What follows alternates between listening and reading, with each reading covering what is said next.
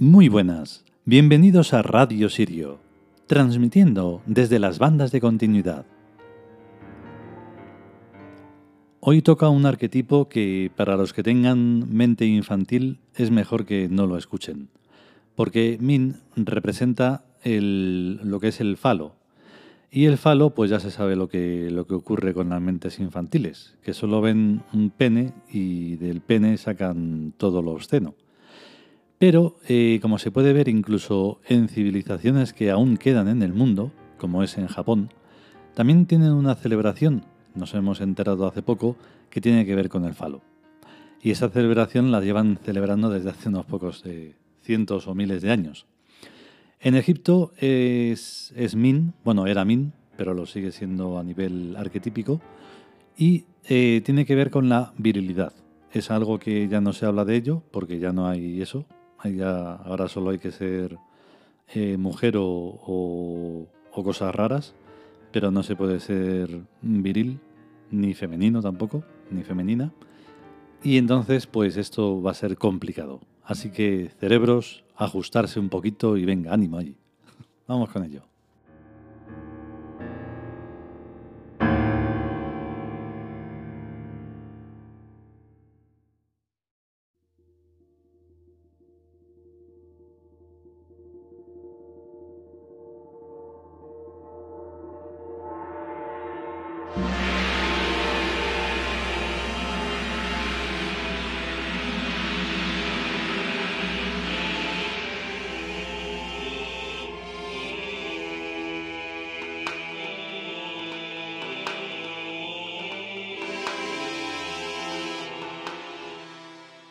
Dioses egipcios. Min. Texto. Dios antiguo, poderoso y venerable Señor de la virilidad y de cuanto de noble y heroico es dado a aspirar a los dioses y a los hombres en la ascensión infinita de la vida. Comentario. Min es el dios del falo, el dios del culto fálico. Min nos remite a una época anterior a la del matriarcado.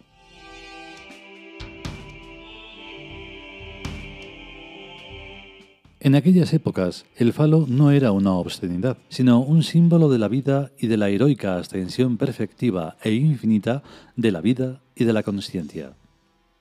En Egipto, el culto fálico se representaba en el dios Min.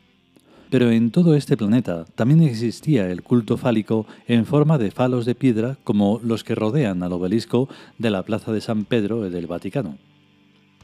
En Madrid, la Anunciatura Apostólica también tiene delante de su fachada unos cuantos falos de piedra. Y no me imagino que el nuncio apostólico sea un marica. Mi cultura no alcanza a conocer si el culto fálico fue antes o después al de la Venus auraniaciense una estatuilla muy gorda que representa a una tía casi redonda. Pero en los dos casos se trata de un culto a la fertilidad, para tener más niños e incluso mejores cosechas. Aunque por lo que dicen, la agricultura se inventó en el séptimo milenio antes de San Jesucristo, cosa que tampoco me creo. Lo que a mí me parece es que el matriarcado de las Venus redondas fue más bien un resultado de los tiempos pacíficos y que el faloarcado tenía más que ver con los tiempos guerreros antiguos en los cuales había que luchar cuerpo a cuerpo, un lujo que las mujeres de cuerpos más delicados no pueden permitirse. O sea, que no sé nada.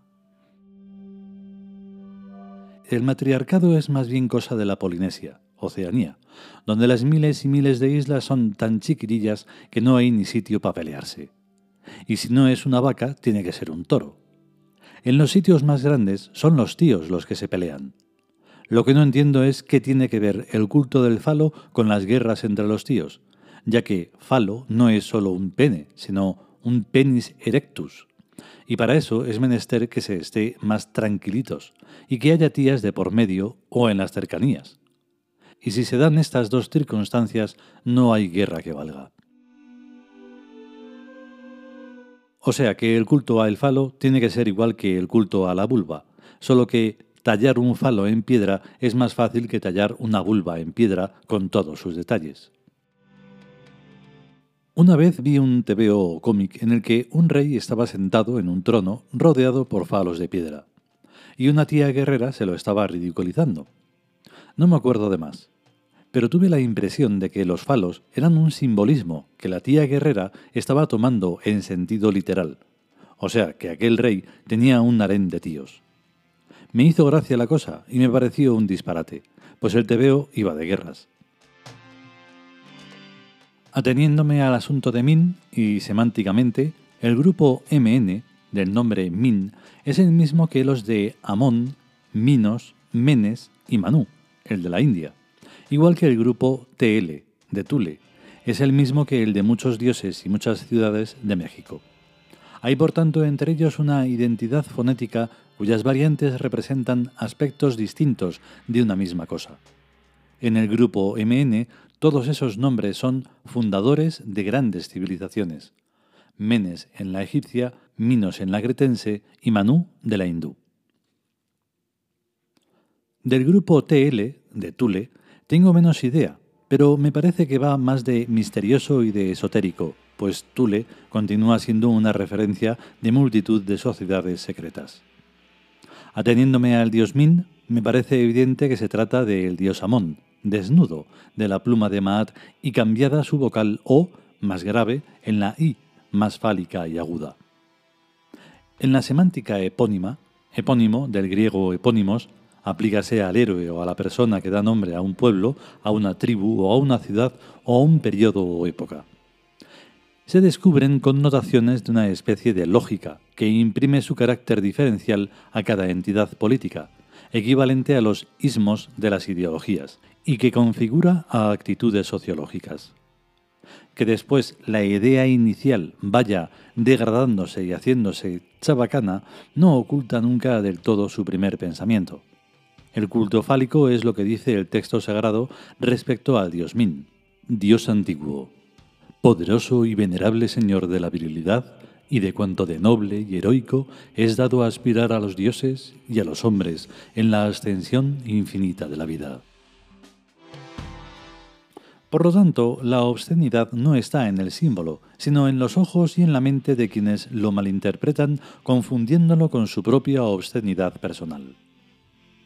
Alguna vez leí que el impudor es la saturación del pudor y efectivamente los animales están desnudos, y las personas pueden estarlo incluso eróticamente sin tener que andarse ni con tapujos ni con hipocresías. Es el judaísmo el que se sacó de la manga que los Elohim, o dioses, les ordenaron a Adán y Eva taparse el bajo vientre. Elohim en idioma hebreo es un plural y significa dioses. Adán en idioma hebreo significa hombre. Eva en idioma hebreo no significa nada.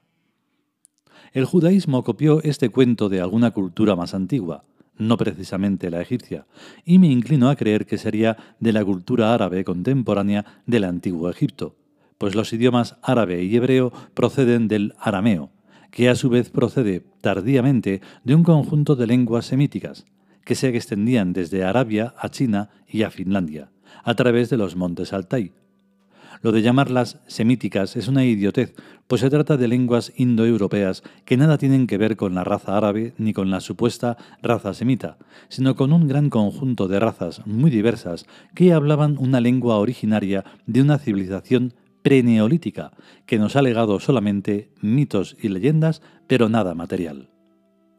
O al menos nada material discernible. Cuando una civilización está muy sofisticada, como la actual, no deja huellas, pues sus construcciones materiales son de muy escasa duración y se pulverizan rápidamente, como ocurre con el plástico y el cemento aluminósico que ahora se emplea en todas partes. ¿Qué quedará de lo de ahora? Únicamente mitos y leyendas.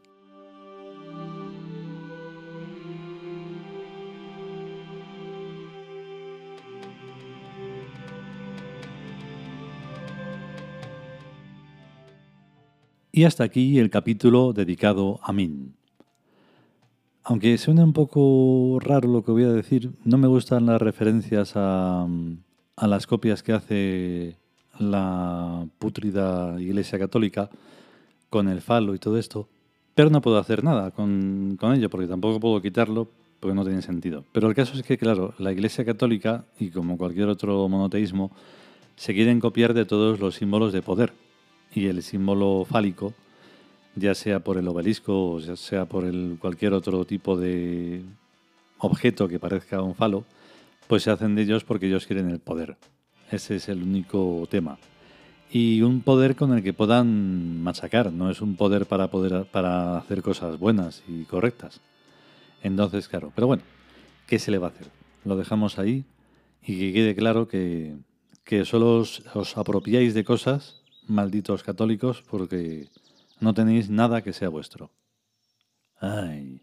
Bueno, si podemos y sobre todo queremos, volveremos con un nuevo capítulo. Mientras tanto, a estar bien. Un saludo, chao.